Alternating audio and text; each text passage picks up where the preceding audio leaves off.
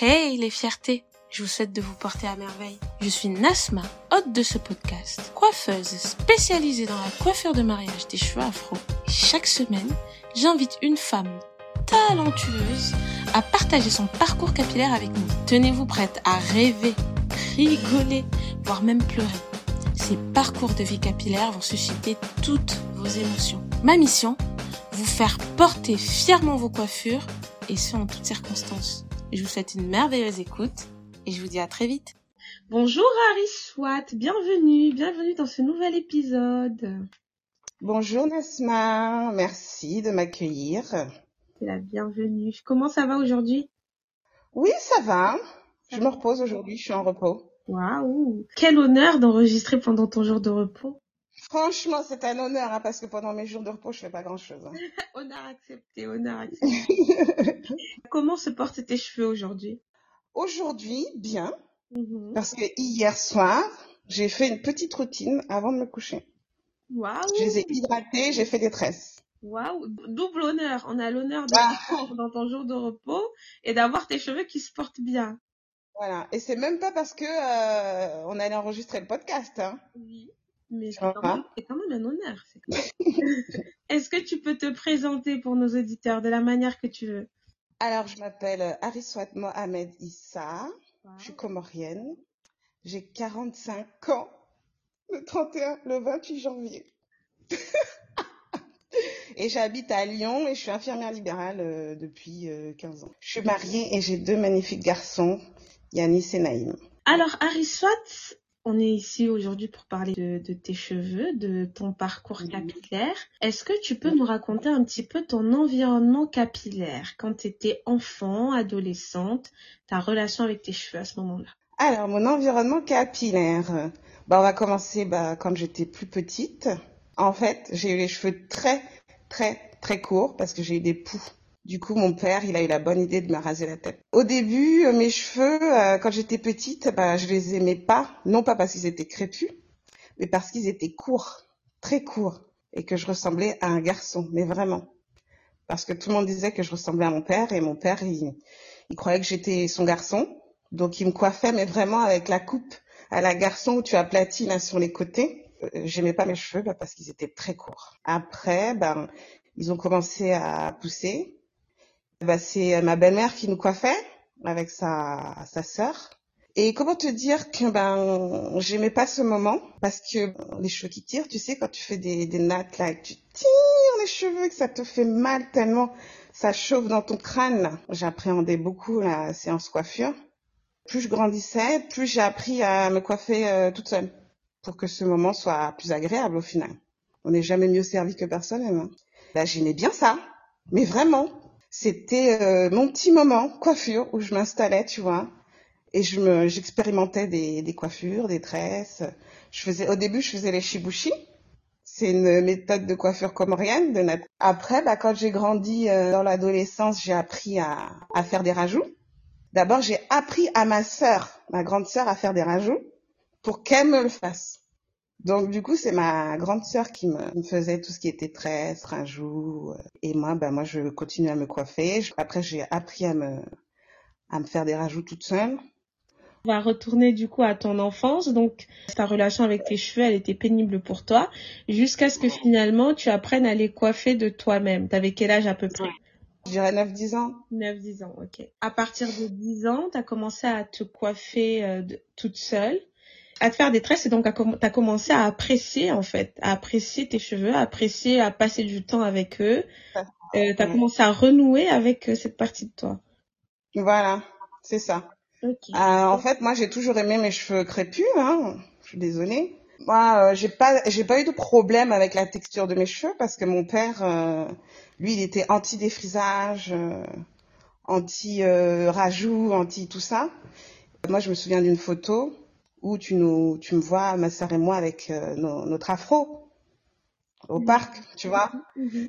Donc j'ai grandi avec un papa qui était euh, anti, euh, anti défrisage, anti rajout. Du coup, il fallait qu'on ait nos cheveux naturels et nous tresser, faire des nattes collées. Du coup, j'essayais de me faire des nattes collées en, en forme de chignon. Mhm. J'essayais de coiffer comme ça parce que j'aimais pas les nattes collées, euh, les simples là. Je trouvais que ça m'allait pas du tout. Mhm. En fait, j'essayais d'adapter les nattes collées euh, en coiffure un peu euh, européenne, on va dire. Mhm. Genre un peu passe-partout. important ce que tu dis là parce que en tant que femme noire, si je puis dire, on développe souvent des mécanismes d'adaptation, des mécanismes d'adaptation à la société qui nous entoure. Ouais. Et euh, c'est intéressant que tu dises que finalement, ces mécanismes-là, tu as commencé à les adopter avant même ton adolescence. C'est Tout à fait. C'est quand même, euh, j'allais dire c'est pas rien, mais c'est quand même beaucoup. Et Ouais. tu dis euh, que du coup, tu faisais des coiffures qui passent partout. Au tout début, tu as commencé par dire que tu faisais des shibushi. Les shibushi, pour ceux qui connaissent pas, c'est des tresses, euh, c'est des nattes simples, en fait, lâchées sur euh, lâchées sur le visage. Et euh, au fur et à mesure donc de ton apprentissage, tu as fait des nattes collées et tu as su donc les adapter à tes situations du quotidien. Voilà. Tu sais, c'était l'époque euh, des serre-têtes. Mhm. Du coup, je laissais un peu de cheveux devant. Mhm. Je me faisais euh, les nattes collées en forme de chignon et je mettais mon serre-tête pour faire une petite banane. Waouh, oui, je vois le truc. L'adaptation, franchement, l'adaptation, on adore. Voilà l'adaptation. Parce que de toute façon, je n'avais pas d'autre choix mhm. que d'aimer euh, ses cheveux parce que mon père, de toute façon, c'était hors de question que je me défrise ou que je mette des rajouts à cette époque-là. hein. Oui, oui, oui.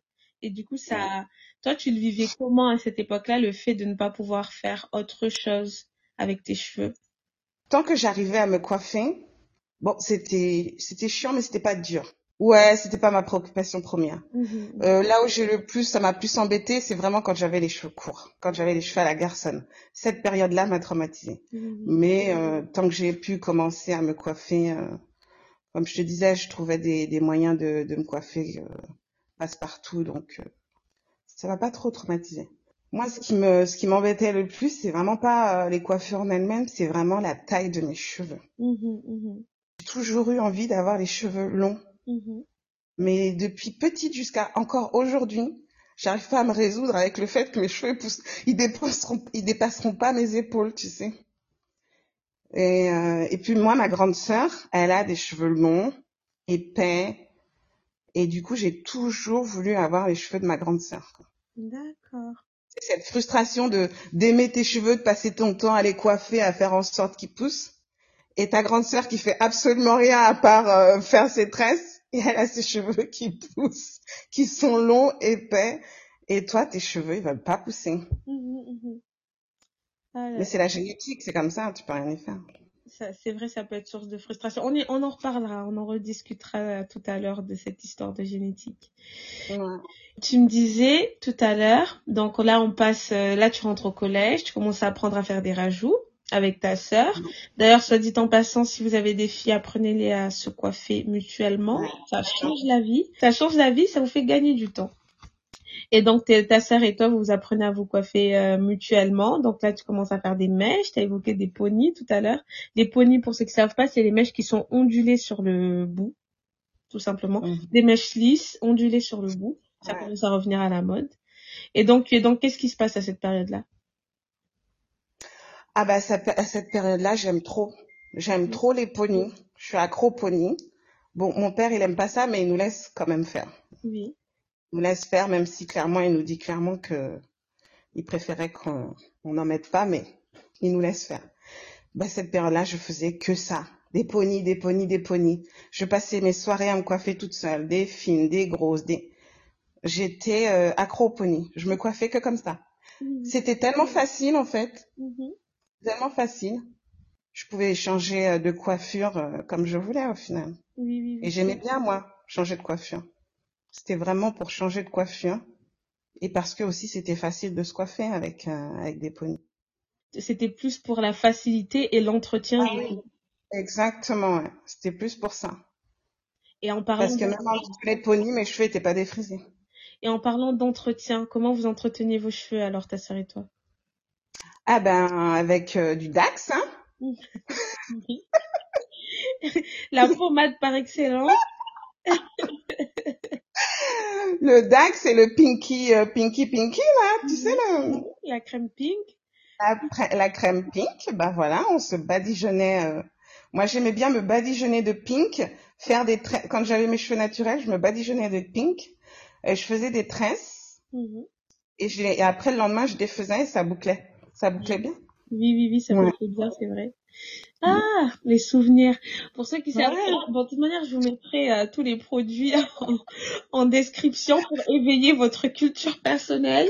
Mais le Dax, c'était une sorte de vaseline, euh, j'allais dire de wax, mais une, sorte de cire, voilà, une sorte de cire, de pommade. En français, on appelait ça pommade. Euh, il y avait toutes les couleurs, huile d'olive, il y avait même pétrole, oh là là, citron. Ah. Et, et, pétrole, ça puait, mais apparemment, ça faisait pousser les cheveux, donc on achetait quand même mais qu'est-ce que ça puait? Ça puait, ça puait grave. Mais ça marchait bien, franchement. C'est vrai, c'est vrai. Et ça permettrait, ça permettait en fait de discipliner le cheveu tout simplement. Et euh, Pink, c'était par contre une crème, une crème euh, hydratante et un petit peu nourrissante qu'on utilisait en, complément du, du, Dax souvent. Mais c'est vrai que c'était deux produits phares. Parmi le peu de produits qu'on avait dans les rayons, dans nos magasins exotiques, il y avait les Dark toutes les couleurs et le pink. et tu sais ce que je mettais aussi quand j'avais pas de pink ou de dax, je mettais de la crème hydratante sur mes cheveux. Ah oui, moi aussi, Nivea. Ça marchait tout aussi bien. Mhm, c'est vrai, c'est vrai. Le seul souci, c'est que quand tu as une peau euh, atopique comme moi, ça faisait des pellicules. Ah, ouais. Et moi aussi, quand j'avais ni l'un ni l'autre, je mettais euh, l'huile de tournesol. L'huile de tournesol, ah. c'était trop bien parce que ça, Détendez la fibre, j'aimais trop.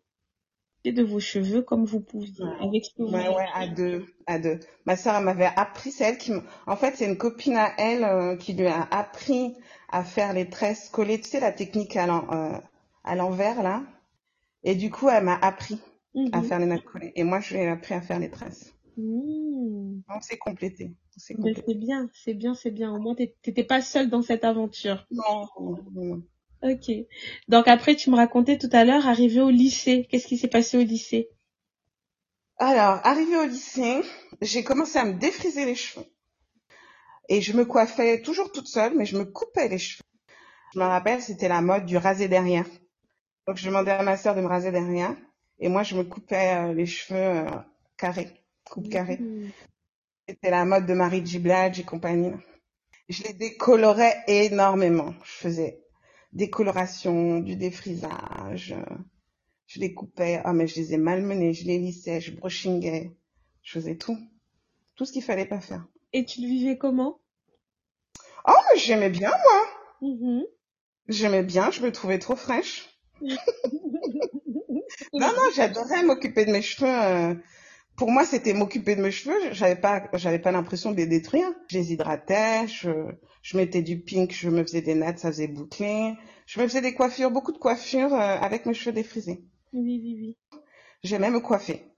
Tant que tu t'occupais toi-même de tes cheveux, t'appréciais toujours, t'appréciais toujours de de t'en occuper, de te coiffer, etc. Je regardais beaucoup les autres et j'essayais de reproduire comme euh, j'avais pas d'argent pour aller chez le coiffeur. Mhm. Je regardais et je reproduisais. Je regardais comment les femmes faisaient leur brushing euh, et j'essayais de reproduire chez moi. Et donc, qu'est-ce qui s'est passé après le défrisage? Après, je suis allée à l'école infirmière. J'ai arrêté avec le défrisage parce que je trouvais que mes cheveux étaient trop plats. Hmm. Alors, euh, ce que je faisais, c'est que je faisais, je détendais mes cheveux, c'est-à-dire que je mettais un tout petit peu de défrisage, histoire qu'il soit plus facile à, à, à coiffer mais que je puisse quand même avoir euh, une afro. Mhm. Un assouplissant, tu faisais.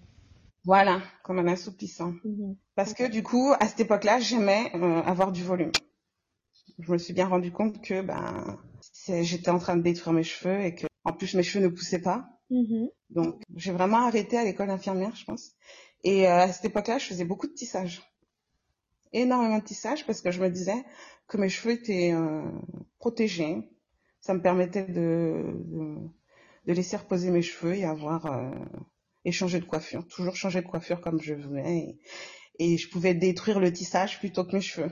Oui, oui, oui. Avec les packs à lisser. C'était un bon compromis. Un bon compromis, ouais. Et c'est à la fin de l'école infirmière que j'ai arrêté tout ce qui était tissage et tout et que j'ai euh, j'ai laissé mes cheveux euh, j'ai laissé mes cheveux. Et c'est d'où C'est venu d'où alors cette envie de laisser tes cheveux tranquilles? Je crois que c'était mon premier poste à l'hôpital, euh, à l'hôpital psychiatrique. J'avais vu euh, un mec avec des logs et je trouvais que c'était trop beau. Et j'avais, du coup, j'avais envie de me faire des logs. Ben, pour pouvoir faire des logs, il fallait que mes cheveux soient crépus. Mhm. Donc c'est de là que j'ai commencé à arrêter euh, de même les assoupir. Donc je les ai laissés pousser et après je les ai coupés.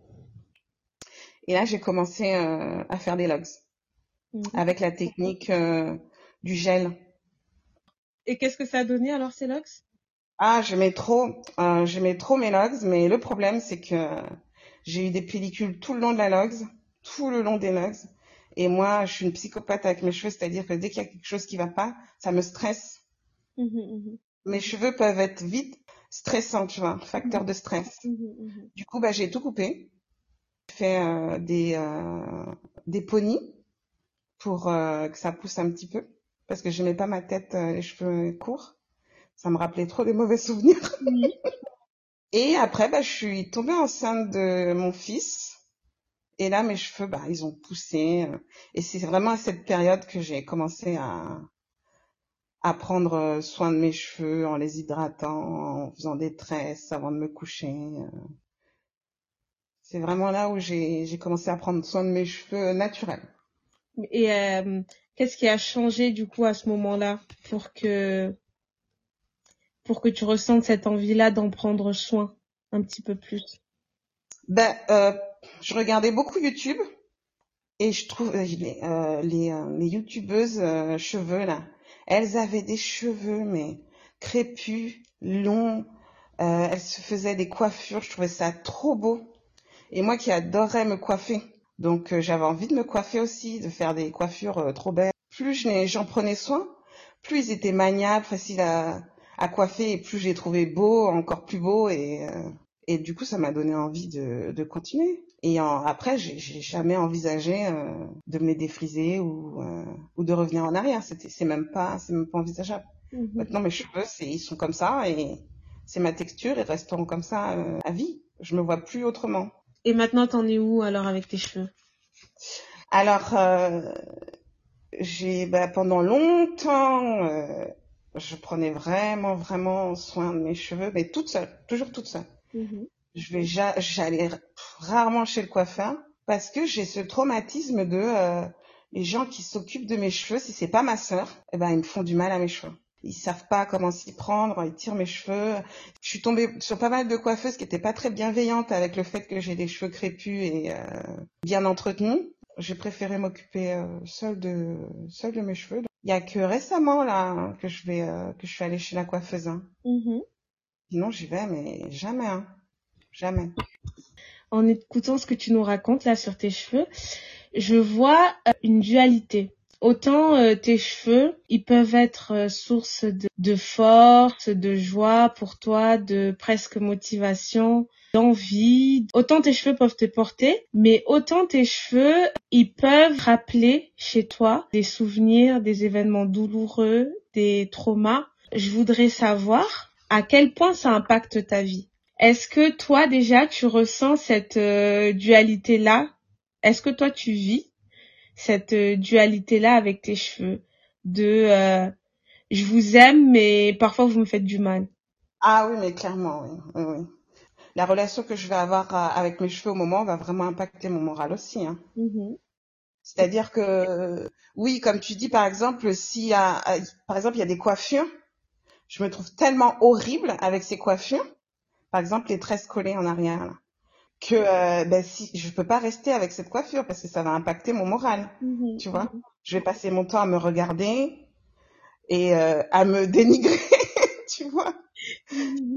Pour moi, la coiffure, elle a vraiment son importance parce que vraiment, elle régit mon humeur. Mhm. C'est-à-dire que si je vais avoir une coiffure avec laquelle je me sens bien, mais waouh, je vais aller me maquiller, je vais être souriant, je vais, je vais me trouver trop belle, je vais pas arrêter de me regarder, je vais avoir envie de m'habiller et tout.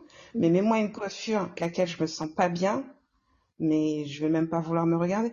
Et puis, tu vois, il y, a mes sœurs aussi qui arrêtent pas de me dire, euh, ouais, mais t'es chiante quand on te coiffe, t'es jamais contente, t'es toujours en train de, de râler et tout parce que, bah, moi, je veux que ce soit parfait. Parce que je, je veux que quand je me regarde, je me trouve parfaite. Ça m'est déjà arrivé que ma sœur, m'ait- ma sœur m'a coiffée Et le lendemain, j'ai tout défait le lendemain parce que je trouvais ça moche. Je te pose euh, la question euh, parce que ça arrive souvent. Et euh, dans l'épisode avec Liane, c'est l'épisode 3 que vous pouvez réécouter, Liane nous disait que une coiffure, une coupe pouvait refaire naître des douleurs. Et en t'entendant parler, c'est ce à quoi je, je pense. Et je soulève vraiment ça pour que vous qui nous écoutez vous rendiez compte que parfois, quand vous n'aimez pas une coiffure, etc., c'est que ça vous fait rappeler, ou en tout cas ça soulève des choses que vous avez vécues et qui sont douloureuses. Que ce soit à cette période-là ou que ce soit des choses liées à cette coiffure-là. Donc quand vous vous regardez que vous n'aimez pas une coiffure, posez-vous la question. Qu'est-ce qui s'est passé la première fois que j'ai porté une mhm. coiffure? Pourquoi est-ce que cette coiffure me met dans cet état-là? Parce que le corps se souvient, les cheveux se souviennent, les cheveux ont une mémoire, et souvent ça vous ramène consciemment ou pas hein, à cette période-là où euh, vous avez vécu cette douleur ou cette émotion que vous ne voulez plus vivre. Donc regardez-la, vos cheveux vous invitent à la regarder. Et si après vous arrivez à apprécier votre coiffure qui vous va superbement bien mais qui vous rappelle des moments douloureux, on est content. Ouais. Aristote, elle veut pas être contente. je pense que, mais t'as raison, hein. Moi, les cheveux courts, ah, mais clairement, oui, ça me, ça me renvoie à cette période où euh, mon père, il m'a, il m'a coupé les cheveux très courts et c'était une période vraiment traumatisante, hein, parce que euh, je ressemblais à un garçon et tout le monde me disait, euh, ton fils, Issa, oh, tu ressembles, tu ressembles à ton fils, Issa. Mais vraiment. Et moi, ça m'est resté qu'effectivement, quand euh, j'ai les cheveux où on voit où mon visage est dégagé, et d'ailleurs je dis souvent à mon mari, oh non, je ressemble à un homme. Et c'est quoi qui t'embête dans le fait de ressembler à un homme? Bah, De pas être féminine, euh, parce que je suis quelqu'un de très féminine. Mm-hmm. Je préfère la femme à l'homme. et je suis contente d'être une femme. Et du coup, j'aime ma féminité. C'est pour ça que je l'exprime euh, d'ailleurs euh, beaucoup. Du coup, peut-être que c'est lié à ce traumatisme de, de cheveux courts, mais euh, j'aime exprimer ma féminité euh, à travers ma coiffure. Je trouve que vraiment, les cheveux, c'est vraiment un moyen d'expression aussi de, de la féminité. avec des cheveux, tu peux être sexy, tu peux être classe, tu, tu peux transmettre énormément de choses de ta personnalité, de ta féminité, quoi. Alors, euh, est-ce que tu veux nous raconter euh, une anecdote en lien avec euh, tes cheveux? Bah, Il y a une période où j'ai tellement massacré mes cheveux avec les colorations, les défrisages. Une fois, je me suis défrisé les cheveux, puis coloré les cheveux à la suite. Hein. Et après, j'ai fait des tresses. Je me suis levée un matin, j'ai fait quatre trous sur la tête. C'est-à-dire que la, la, mèche, elle est partie avec les cheveux. J'avais quatre trous sur la tête. Ça m'a vraiment traumatisée. Imagine. Je me demande si c'est pas là où j'ai arrêté euh, les colorations et les défrisages. Je sais pas. Tu m'étonnes parce que c'est traumatisant. Hein. D'ailleurs, je raconte euh, dans l'épisode 5 du podcast le processus, euh, enfin ce que subissent les cheveux quand on les lisse. Là, du coup, c'est la même chose quand on les décolore. Donc là, Aristote, elle les a lissés. Elle les a lissés, ça veut dire elle les a dénaturés une première fois. Après, elle les a décolorés. Ça veut dire elle les a dénaturés une deuxième fois. Déjà là, ils sont fébriles. Hein. Là, ils se disent oh, oh, oh, oh, pas trop. Et à la suite de ça, elle a émis une traction dessus. Donc déjà, quand on les défrise, ils sont fragilisés parce qu'ils perdent, on va dire, 60%, 60% de leur vitalité, de leur énergie qui, qui est censé les maintenir en vie, qui est censé maintenir leur structure, pardon. Ensuite, on les décolore, on leur fait perdre encore le peu d'énergie qui leur reste. Et là, ensuite, on les tracte. Là, ils disent non, non, c'est trop pour nous. C'est pour ça qu'ils sont tombés. non, je déconne. Je confirme. Mais c'est comme ça qu'on apprend de nos erreurs. Mmh, mmh, mmh. Mais en tout cas, quand vous faites ce genre de choses, décoloration, enfin, défrisage, décoloration, faut vraiment le faire chez des professionnels, n'hésitez pas, parce que souvent on se dit, euh, oui, pourquoi est-ce que je vais le faire chez un professionnel, il va pas le faire mieux que moi, etc. Le professionnel, il est formé pour ça, il connaît le dosage de votre défrisage, il connaît le dosage de votre décolorant, il l'a étudié, il l'a appris à les calculer, et il sait ce que votre cheveu peut supporter ou non, ce que vous ne savez pas. Même si vous portez vos cheveux quotidiennement, le coiffeur saura ce que votre cheveu peut supporter ou pas et il saura vous apporter les soins adaptés pour que votre cheveu supporte. Donc toujours, s'il vous plaît, chez le coiffeur, toujours. ça, c'est un professionnel, hein. Ah, c'est un métier, hein. C'est un métier, attends. Et du coup, pour ce qui est de l'attraction, c'est pour ça qu'on recommande souvent de faire euh, des soins hein, avant de faire euh, des tresses que vous comptez garder longtemps, parce que c'est aussi euh, l'attraction. Imaginez-vous, vous en tant qu'être humain, porter euh, un sac à dos de 10, de 10 kilos constamment, constamment pendant deux mois. Ça fait mal au dos. Et vos Ah. cheveux doivent être préparés à ça.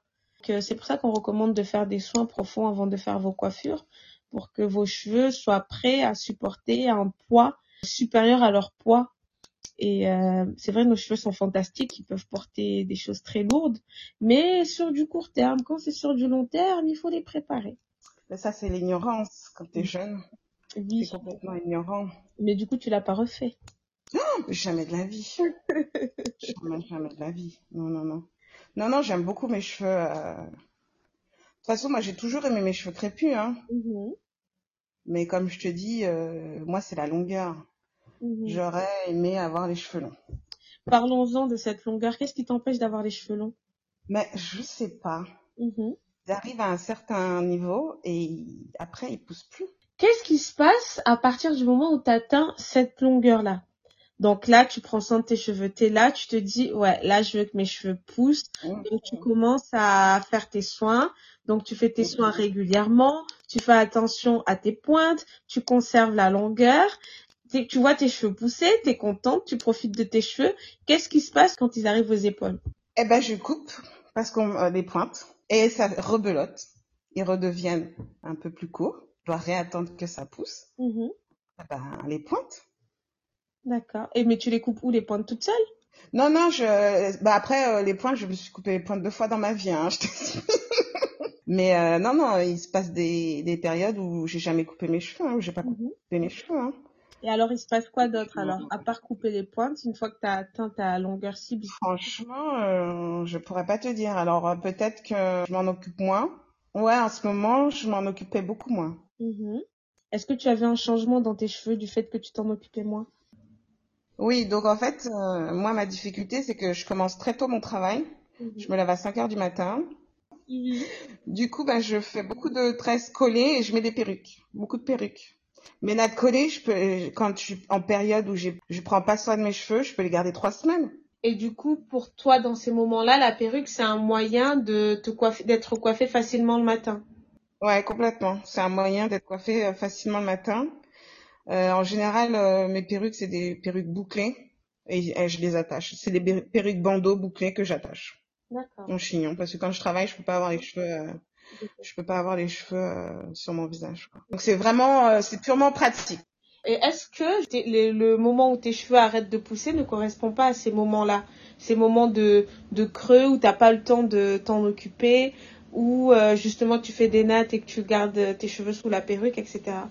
Bah peut-être, mais en tout cas, quand je le fais, moi, c'est dans le but de les laisser pousser. Mais est-ce qu'ils pousseront s'ils sont secs sous ta perruque et enfermés sous ta perruque? Ah oui, bah non, bah oui, parce que clairement, quand euh, quand je fais des nattes et que je mets ma perruque, clairement, je fais rien. Je les hydrate même pas, je mets même pas d'huile. Je fais absolument rien, rien. Alors, e- est-ce que maintenant on sait pourquoi tes cheveux ne poussent plus? Ouais. On- Mais je pense que c'est la régularité. Je suis pas régulière. tu es dans cette quête de longueur-là. Tu penses que c'est possible Mhm. pour toi, par exemple, en début de semaine, faire euh, comme tu as fait là, ton shampoing, hydrater tes cheveux, faire euh, des nattes Mhm. et aller travailler avec les nattes que tu as fait en début de semaine? Ça te fera gagner Bah du oui. temps. Toi, tu verras tes cheveux, donc le soir, tu penseras à passer un petit coup de spray Mhm. ou mettre un petit peu de crème. Et le matin, t'as pas Mhm. besoin vraiment de te coiffer, à part peut-être Oui, voilà, c'est ça. Ça te ferait pas Mhm, gagner du mhm. temps? Ah bah si, complètement, oui. Et c'est ce que je fais en ce moment, en fait. C'est-à-dire que ouais, je fais mes petites nattes le soir, je les hydrate. Et du coup, comme ils sont déjà détendus, euh, démêlés le matin, euh, je retire mes tresses et je m'attache à... Pourquoi tu vas pas travailler avec tes tresses? Les nattes collées? Oui. Ah, parce que je me trouve horrible avec des nattes collées. Ben, On revient au traumatisme. Ouais, mais c'est sûr que je pourrais faire des shibushi et les attacher, par exemple. Oui, par exemple, les nattes qui prennent Ouais. le visage comme ça, ça, ça Oui, sur le côté, ouais. Ouais, ouais, sur le côté, ouais. Ouais. assez, assez épais pour qu'on voit le volume. Et comme ça, tu as des nattes pendant une semaine. Et le matin, tu te coiffes pas, sauf tes babyères ou passer un petit coup de peigne. Mhm. Ça peut être, euh, ça peut être une solution. Donc, si vous Ouais, êtes, ouais, faudrait que j'arrive à me faire une belle coiffure comme ça toute seule. Donc, si vous êtes dans le cas d'Ariswat, euh, vous pouvez envisager ça aussi. Le problème euh, des perruques, en fait, le problème que je Mhm. vois, moi, avec les, les personnes qui en portent souvent, euh, c'est que euh, quand on a une perruque, on a tendance à oublier nos cheveux. Donc si le Mhm. soir on prend pas le temps de euh, regarder nos cheveux et euh, les hydrater un petit peu, ben au lieu de reposer nos cheveux, on les assoiffe quelque part. Et c'est à ce moment-là que après on arrive avec de la casse, etc., etc. Tandis que si euh, sous vos perruques, par exemple, vous, vous faites des grosses tresses, euh, au lieu de faire huit nattes collées, vous en faites que quatre. Ce sera un petit peu bossu, mais il faudra refaire les tresses plus rapidement. Donc vous prendrez soin de vos cheveux plus facilement et de manière plus régulière. Vos cheveux seront plus hydratés et donc pousseront pour de vrai.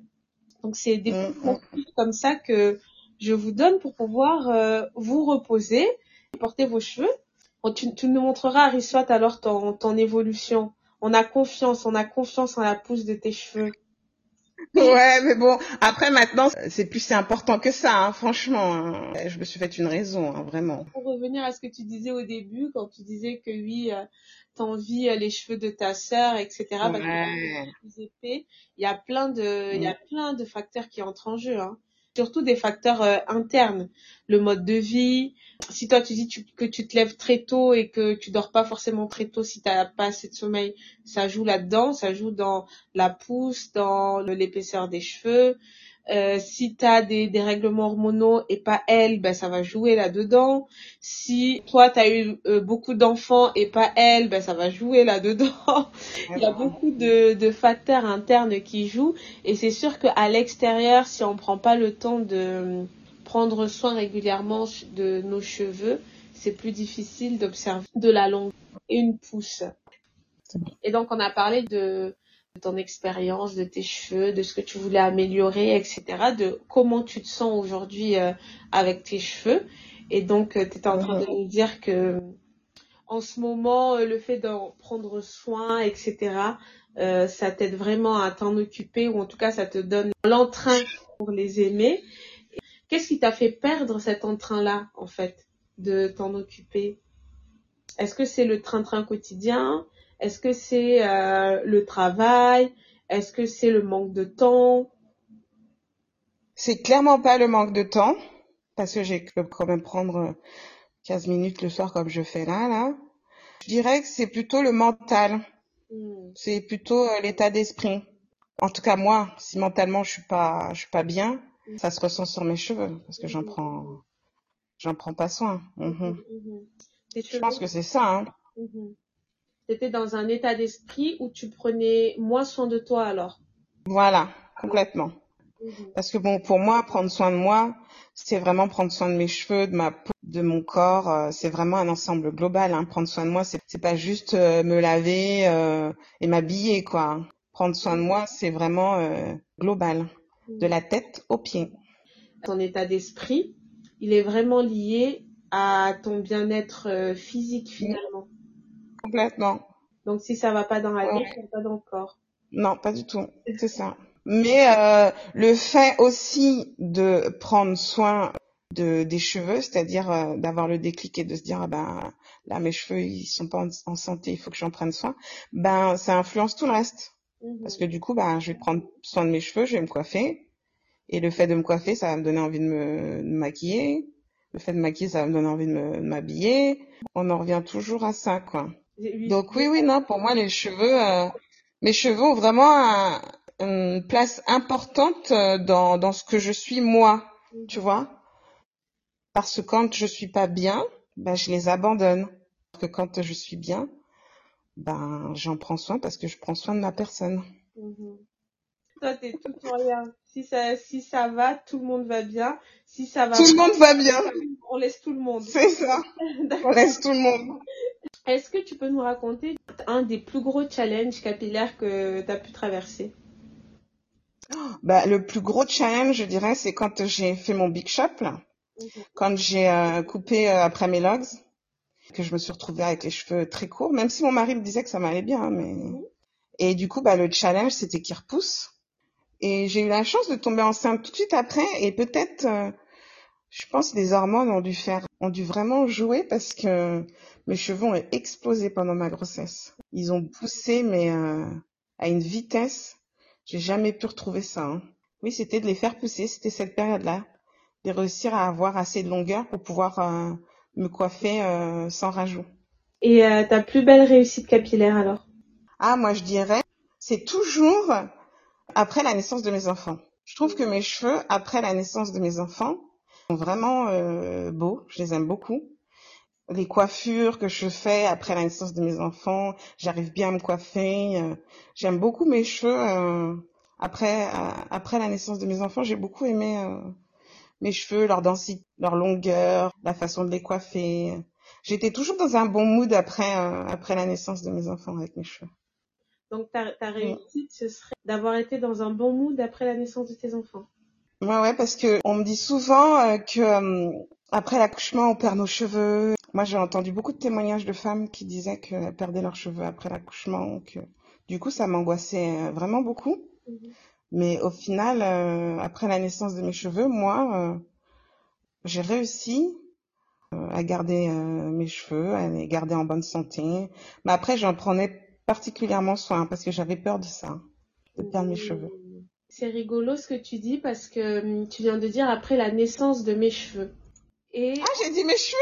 Je fais le parallèle avec le fait que tu fait un big shop ben, juste avant d'être enceinte de ton premier enfant et que tu dis que tu as vraiment renoué avec tes cheveux à ce moment-là. Est-ce que mhm. euh, toi, tu vois là une relation différente avec tes cheveux avant et après ton big shop? Ah mais complètement. Avant mon big shop, euh, j'aimais bien mes cheveux. J'aimais bien les coiffer, mais sans plus. Mhm. C'était juste, euh, c'était mes cheveux, quoi. Voilà. Et après euh, mon big shop, bah à force de d'écouter euh, des expériences de femmes, écoute, et puis c'est une période aussi où j'ai beaucoup beaucoup beaucoup appris sur euh, sur notre histoire, sur l'histoire africaine. J'étais vraiment passionnée par par notre histoire. Donc je pense que c'est une période aussi où j'ai vraiment fait le lien entre mes cheveux et mes origines, c'est vraiment une période où j'ai pris conscience que mes cheveux, c'était vraiment euh, une force parce que vraiment mes cheveux, ça représente vraiment euh, mon africanité. C'est vraiment une période où je suis à la, à la recherche de mon histoire, de, de l'histoire africaine, tu vois. Et euh, du coup, c'est une période aussi où j'ai appris des cheveux dans l'histoire africaine. Du coup, c'est vraiment une période où je me suis rendu compte que mes cheveux, c'est mon histoire. C'est l'histoire de, de ma mère, euh, c'est l'histoire de ma grand-mère, que mes ancêtres ont transmis des choses à travers leurs cheveux, tu vois. Et je me suis rappelé aussi que chez moi, au Comores, les cheveux, c'est vraiment très important pour une femme. Tu vois comment nos mères elles prenaient soin de leurs cheveux. Moi, je me souviens de ma tante euh, qui habitait chez moi je la voyais s'occuper de ses cheveux. Elle avait une de ses longueurs et elle faisait ses tresses et ses cheveux. Je la voyais quand elle défaisait ses cheveux. Ses cheveux étaient tellement magnifiques et cheveux naturels, tu vois.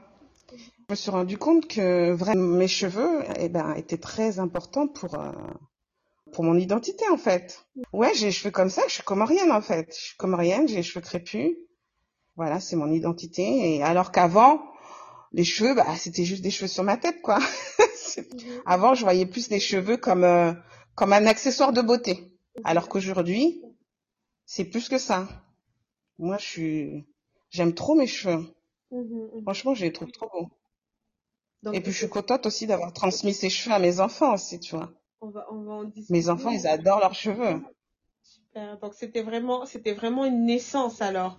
C'était vraiment la, la naissance de tes cheveux tels que tu les vois aujourd'hui.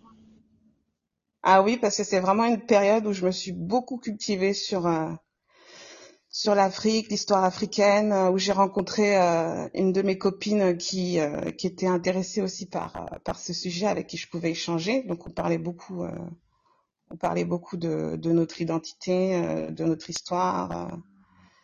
J'allais beaucoup à des musées, euh, j'achetais beaucoup de livres, euh, notamment un livre sur les coiffures euh, au temps de l'esclavage, tu vois. Mhm. Donc, euh, j'ai appris énormément de choses sur, euh, sur les cheveux, sur euh, la symbolique des cheveux euh, pour euh, les Africains. Est-ce que tu peux partager avec nous une leçon que tu as apprise grâce à tes cheveux? Ah ben, tes cheveux, euh, ils te, ils te rendent ce que tu leur donnes. C'est-à-dire, euh, les cheveux, c'est comme une personne. Si tu la respectes pas, elle te respecte pas, en fait. Quand j'en prends pas soin, ben, il y a tout, tout en découle, en fait. Euh, ils sont difficiles à coiffer, du coup, j'ai pas envie de les coiffer. Du coup, ben, je me trouve pas bien. Après, je suis pas le moral parce que j'arrive pas à les coiffer. Mon moral, il en découle après, donc. Faut en prendre soin, quoi, si tu veux qu'ils te le rendent. Donc, tu es en train de nous dire que tes cheveux, c'est une entité à part entière qu'il faut Ah, respecter. mais complètement. Hmm. Il faut respecter. Bah, c'est comme le corps, hein. C'est comme ton corps. Si tu respectes pas ton corps, euh, il te le rend, hein. Il te le rend avec des douleurs, avec la fatigue, avec, avec des, des éruptions cutanées, euh, des manifestations de mal de tête, euh, parce que t'en as pas pris soin. C'est pareil pour les cheveux. hein. Tu nous parlais tout à l'heure que tu étais contente d'avoir transmis tes cheveux à tes enfants. Est-ce que tu veux nous, nous parler un petit peu de cette fierté avant de terminer? En fait, euh, j'ai des enfants métis. Et euh, ma plus grande crainte euh, dans le fait d'avoir des enfants métis, c'est de pas réussir à leur transmettre leur côté euh, africain. J'avais vraiment peur euh, de pas réussir à, à leur transmettre euh, le fait que bah ils sont à moitié comoriens et à moitié français. Et les Comores, ça fait partie de l'Afrique. Et aux Comores, on est noir et on a les cheveux crépus et ça fait ça fait partie de vous. C'est comme ça. Il faut l'accepter et l'aimer. Et au final, euh, je suis, je suis assez fière de moi parce que mes enfants, quand ils se définissent, ils se définissent comme comoriens euh, et français. Et euh, ils aiment leurs cheveux bouclés. Et ils ne veulent pas que je leur coupe les cheveux. Ils ne veulent pas que je coupe les boucles. Quand on va chez le coiffeur, il doit toujours rester des boucles devant, tu vois. Ils s'en occupent, ils mettent euh, tous les matins, ils font leur euh, leur petit spray, leur petite pommade. euh. Après, il me demande, maman, je suis beau? Une fois, Naïm, euh, le coiffeur, euh, il lui a rasé toute la tête. Bah, franchement, il était pas bien jusqu'à que ça repousse. Hein. Il en était malade. Hein. Il en a pleuré. euh, Il était pas bien. Tous les jours, il me disait, maman, les boucles, elles sont revenues? Non, pas encore. Ça va venir. Mais c'est vrai qu'on se rend pas compte, mais euh, les enfants, j'aime bien faire toujours un petit point spirituel dans les épisodes, mais les enfants, ils ont cette capacité-là à ressentir le pouvoir de leurs cheveux. Les enfants le ressentent. Les enfants le ressentent, comme je disais tout à l'heure, dans nos cheveux, il y a des énergies. Quand je parlais du défrisage, dans nos cheveux, il y a des liaisons énergétiques, des liaisons énergétiques qui sont là, qui sont réelles.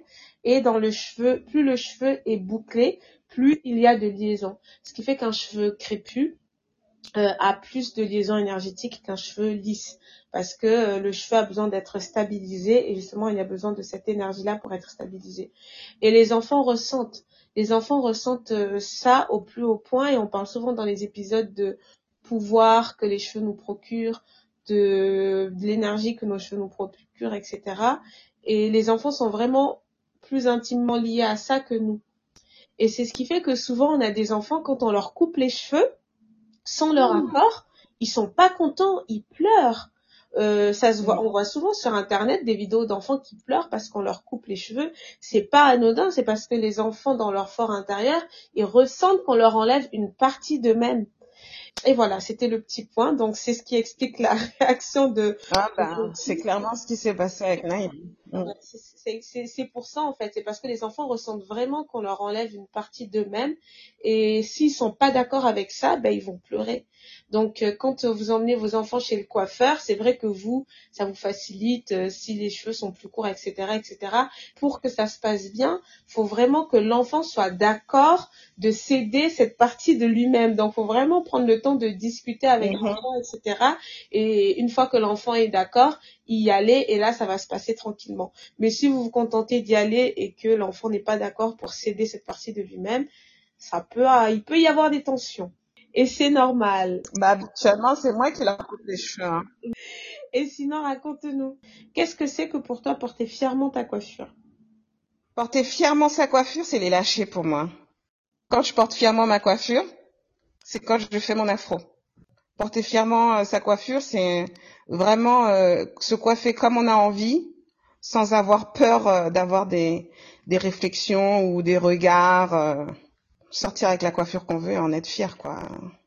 Marcher la tête haute. Sans se poser de questions, juste parce qu'on aime comme on est coiffé. Et peu importe ce que les gens pensent. Hein. Merci madame pour cet épisode. Merci à toi. Est-ce que tu veux rajouter quelque chose à tout ce qu'on a déjà dit là? Non, non, à part bravo, bravo pour ce que tu fais. J'aime beaucoup euh, tes podcasts. C'est super intéressant d'avoir des témoignages de différentes femmes. Mais euh, tu vois, parce qu'on a tendance à croire qu'une femme noire, elle a tout le temps le même parcours. Non, non, on a tous notre parcours euh, capillaire. On a chacune nos traumatismes et on fait avec. Non, c'est plein d'histoires. Mhm. Chaque, chaque femme noire a son histoire avec ses cheveux et je trouve ça super intéressant euh, de d'en parler en fait. Mm. Ça permet d'apprendre, euh, ça permet d'apprendre plein de choses, de, de se retrouver dans certains témoignages. Je trouve ça top moi, j'aime bien. Merci madame. Et c'est vraiment, c'est vraiment le but que chacune se rende compte que nous sommes des femmes plurielles. Déjà en tant qu'individu, ah nous sommes pluriels, mhm. alors qu'en en tant que communauté, nous, le sommes encore mhm. plus. Donc, si chacune d'entre nous arrive à se retrouver un petit peu dans le parcours mhm. des autres, euh, bah déjà, ça ne peut que nous unir et euh, nous faciliter la vie au quotidien. Donc, euh, merci beaucoup, Madame, pour euh, ta présence, pour nous avoir livré ton témoignage. Merci Arisot pour cet épisode. Merci pour ces échanges riches en partage et en apprentissage. Si, comme elle, vous aimez le contenu de nos podcasts, que nos podcasts vous parlent, n'hésitez pas à les partager avec une personne autour de vous, une personne à qui ça fera du bien. On vous attend, comme d'habitude, sur nos réseaux sociaux Histoire Capillaire, Massius R pour vos astuces capillaires et Mood capillaire En attendant de vous lire, bisous chez vous et portez fièrement confiance.